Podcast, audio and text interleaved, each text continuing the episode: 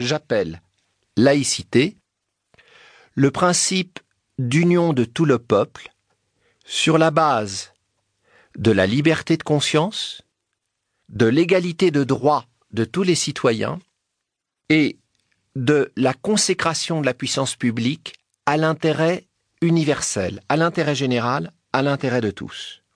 Donc, laïcité, caractère d'un cadre juridique et politique qui met en œuvre la liberté de conscience, l'égalité de traitement de tous les citoyens et l'orientation universaliste de la puissance publique qui ne se soucie que de l'intérêt commun à tous. Cette définition est simple, elle est claire, elle désigne la laïcité à la fois comme un idéal, un idéal fraternel, qui fait vivre ensemble des êtres humains qui n'ont pas nécessairement les mêmes convictions spirituelles, puisqu'on admet que les uns croient en Dieu, les autres croient dans un humanisme athée, et les autres enfin ne croient pas pouvoir se prononcer, mais peuvent se prononcer sur d'autres choses. S'ils sont agnostiques en matière d'au-delà et de religion, ils ne le sont pas nécessairement sur le plan éthique, ils savent ce qu'est le respect humain, et ainsi de suite. Cette dimension fraternelle d'un idéal qui vise l'unité de l'humanité en amont de ces différenciations, qui est très importante à souligner aujourd'hui, à l'époque des crispations communautaristes qui risquent de détruire le lien social et l'idée même d'un espace commun de référence à tous les êtres humains. Dire que la liberté de conscience est le premier principe de la laïcité, c'est extrêmement important.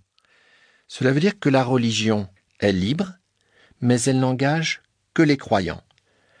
L'humanisme athée est libre, mais il n'engage que les athées.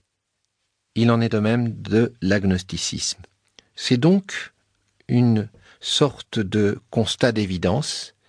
La croyance religieuse ne doit engager que les croyants, l'athéisme ne doit engager que les athées, mais s'il s'agit de préciser quel doit être le caractère de la puissance publique, commune à tous, alors il faut ajouter tout de suite que cette puissance publique ne peut pas s'assujettir à la croyance des uns ou à l'incroyance des autres, car elle a, pour raison d'être, le bien commun à tous. Le deuxième principe se déduit tout aussi clairement. L'égalité de traitement de tous les citoyens, qu'ils soient croyants, athées ou agnostiques, interdit tout traitement privilégié de la religion par la puissance publique, de même qu'il interdit tout traitement privilégié de l'athéisme.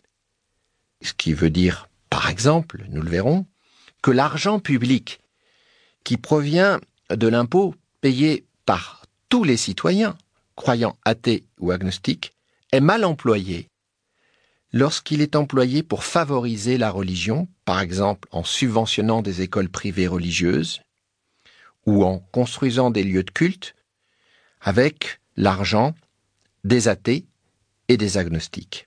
Le deuxième principe d'égalité est donc très important, et le troisième principe, inutile de souligner à nouveau son importance, l'État est dans son rôle légitime lorsqu'il vise l'intérêt commun, et à ce titre, la consécration exclusive de l'action de la puissance publique à l'intérêt universel, général, commun à tous, est un caractère essentiel de la laïcité.